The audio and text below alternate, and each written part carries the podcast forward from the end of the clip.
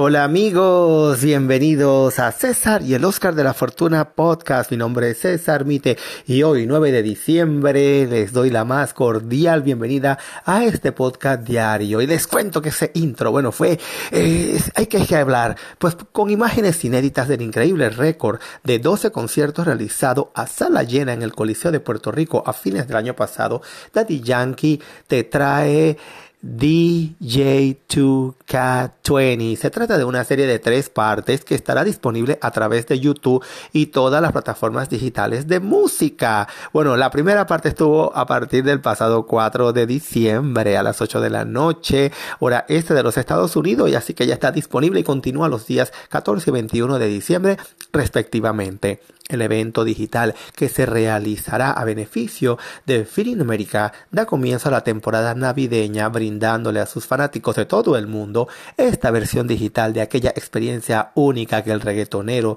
dio a llamar con calma Palcholi. Este año ha sido difícil para todos nosotros y qué mejor forma de comenzar la temporada navideña que recordando y celebrando el aniversario de uno de mis mayores logros como artista, que espero que los llene a todos de mucha alegría, expresó Daddy Yankee utilizando la más alta tecnología y llevando a sus fanáticos a un alucinante viaje musical, interpretando los mayores éxitos de su casi 30 años de carrera, con calma Palcholi se convirtió en la serie de conciertos más taquillera jamás realizada en Puerto Rico, con más de 170 mil boletos vendidos, imagínense, en tan solo un mes.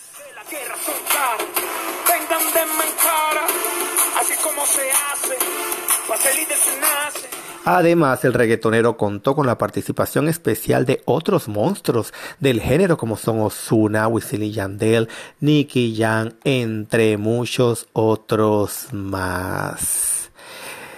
Daddy Yankee y los organizadores esperan contar con su participación donando la suma que puedas a Fin en América, la organización nacional que ayuda a alrededor de 50 millones de personas en los Estados Unidos que sufren de la falta de alimentos como resultado de los problemas económicos provocados por esta pandemia.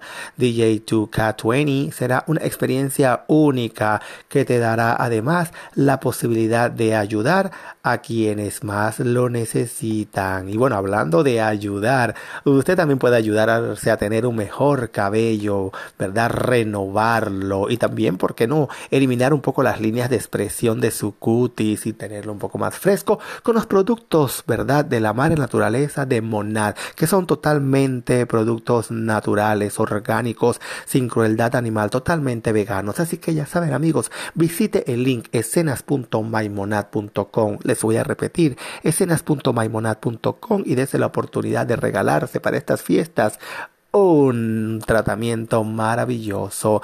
Así que amigos, nos vamos a una breve pausa comercial con nuestro querido Anchor y vamos a volver con más aquí en César y el Oscar de la Fortuna Podcast.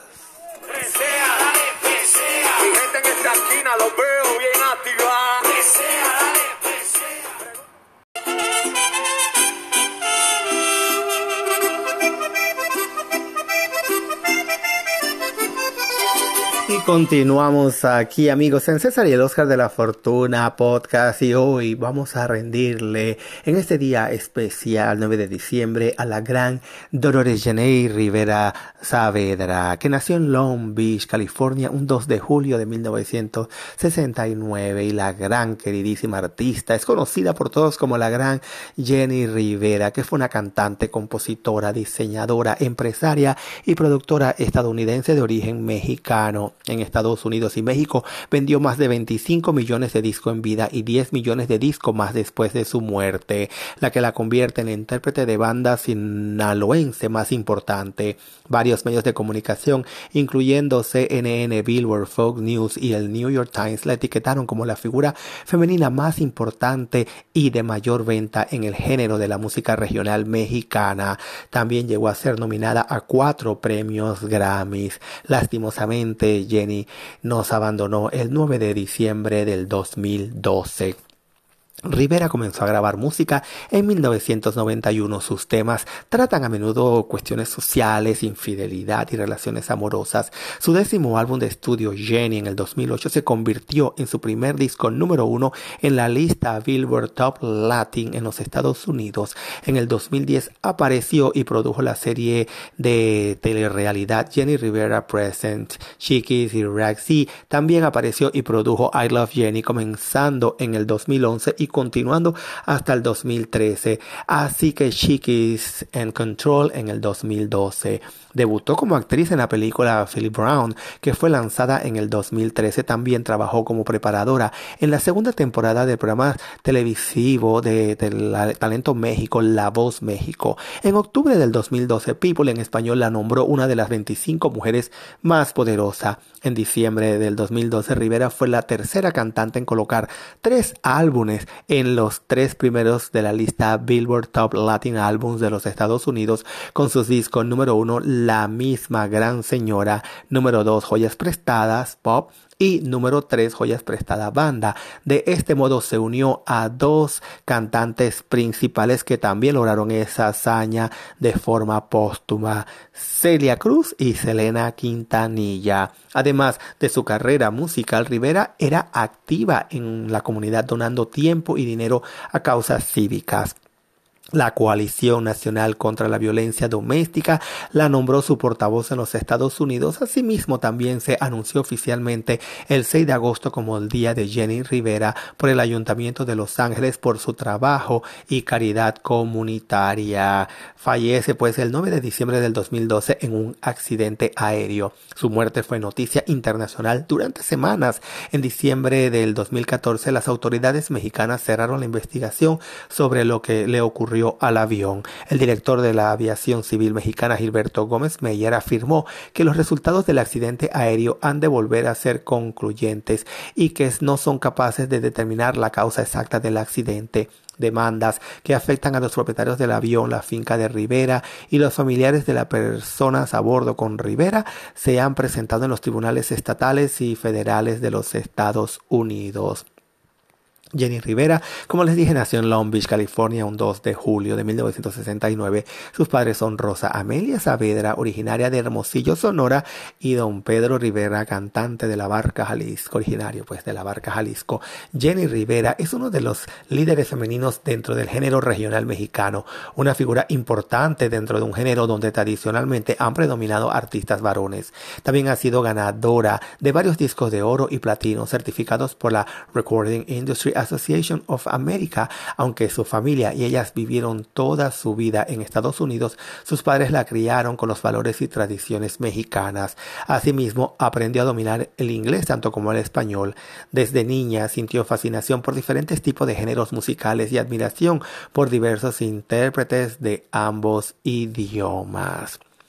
Bueno, les cuento pues que eh, vamos a hablar un poquito de lo que fue su muerte. El 9 de diciembre del 2012, poco después de haber terminado un concierto en la Arena Monterrey, en Monterrey, Nuevo León, Jenny Rivera y seis acompañantes más despegaron eh, del Aeropuerto Internacional de Monterrey, General Mariano Escobedo, a las 3 horas de ah, para regresar a la Ciudad de México, puesto que Rivera tenía que estar presente ese día en la transmisión del reality show La Voz México, del que ella formaba parte como una de las jueces. Abordaron un avión privado de Rivera modelo Learjet 25 con matrícula N345MC que aterrizaría en el Aeropuerto Internacional Adolfo López Mateos en la capital mexiquense. Toluca. Su llegada se tenía prevista alrededor de las 4.30 horas. No obstante, poco después de despegar, los radares perdieron contacto con el avión. A las 6 horas se inició un protocolo de búsqueda y rescate cerca del último lugar del que se tenía conocimiento que la aeronave habría sobrevolado. En la tarde de ese mismo día, autoridades de protección civil informaron que el avión se había estrellado en la Sierra Madre Oriental, en el municipio de Iturbide, en Nuevo León, México. Más tarde, en un comunicado oficial, la Secretaría de Comunicaciones y Transportes indicó que las características de la aeronave accidentada correspondían con las del avión en la que viajaba la cantante, lo que confirmó su muerte y la de todos sus acompañantes.